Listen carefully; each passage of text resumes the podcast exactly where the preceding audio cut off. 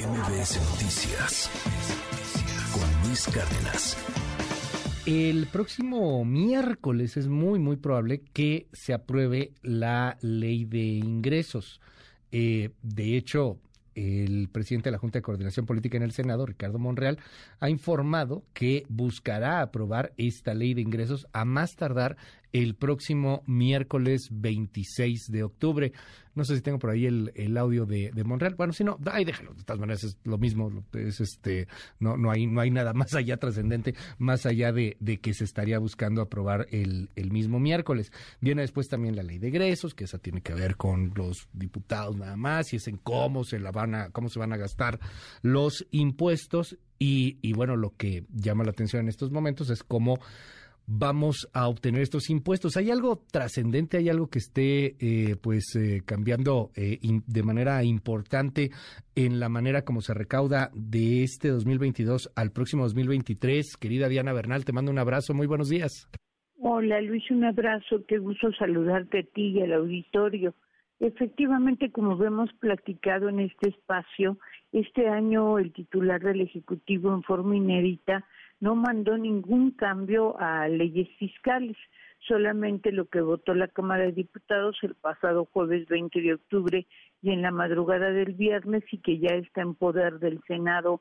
La minuta fue la ley de ingresos de la federación, donde se señala de dónde vamos a percibir el dinero el año 2023 y cuánto dinero vamos a percibir.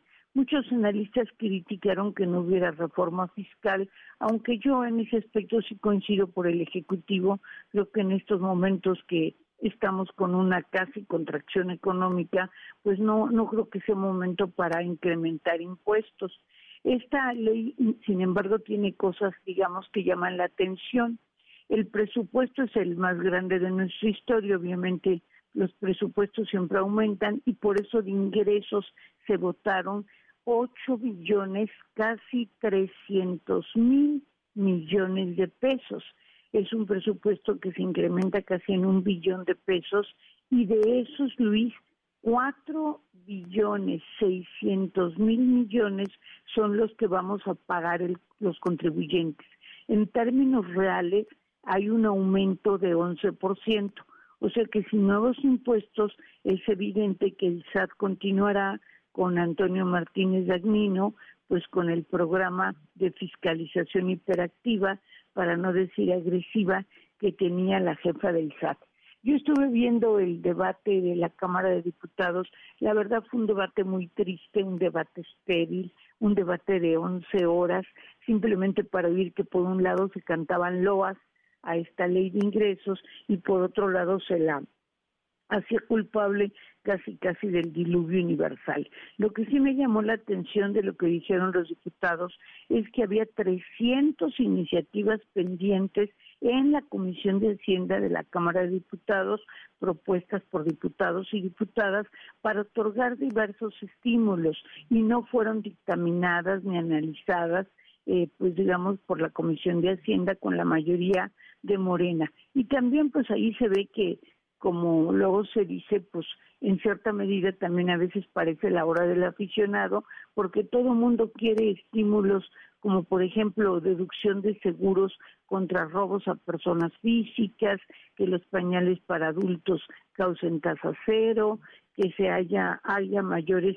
estímulos a las personas con discapacidad, todo lo cual puede ser muy positivo en un momento dado, pero obviamente para eso necesitamos un plan maestro y también necesitamos generar una reforma fiscal y generar más ingresos. La buena noticia, este, mi querido Luis, es que en el dicta, perdón, en la iniciativa que mandó el Ejecutivo no venía la fracción octava del artículo 16 que establece un estímulo adicional a la venta de libros, periódicos y revistas cuando los contribuyentes no superen los 8 millones de pesos, pueden deducir por cada libro, periódico, revista 8% más, lo cual es muy positivo porque como hay precio único del libro y tenemos librerías muy pocas en este país y en lugares a veces muy remotos, pues esto es importante para las pequeñas librerías.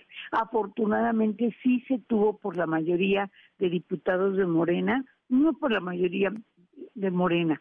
Por todos ellos de Morena, la sensibilidad de conservarlo y también por allí pusieron que los ingresos que se deriven de la regularización de los llamados autochocolates fueran a municipios. O sea que eh, fuera de esos dos pequeños cambios, tuvimos 11 horas de debate para quedar con la misma ley de ingresos que envió el Ejecutivo y saber los contribuyentes, pues que tenemos que pagar más del 50% de los ingresos que percibirá la Federación el próximo año. Entonces, pues a estar muy al día con el Servicio de Administración Tributaria.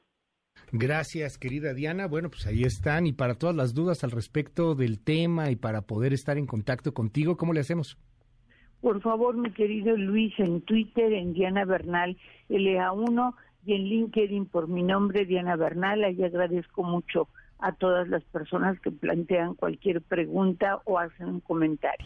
MBS Noticias con Luis Cárdenas.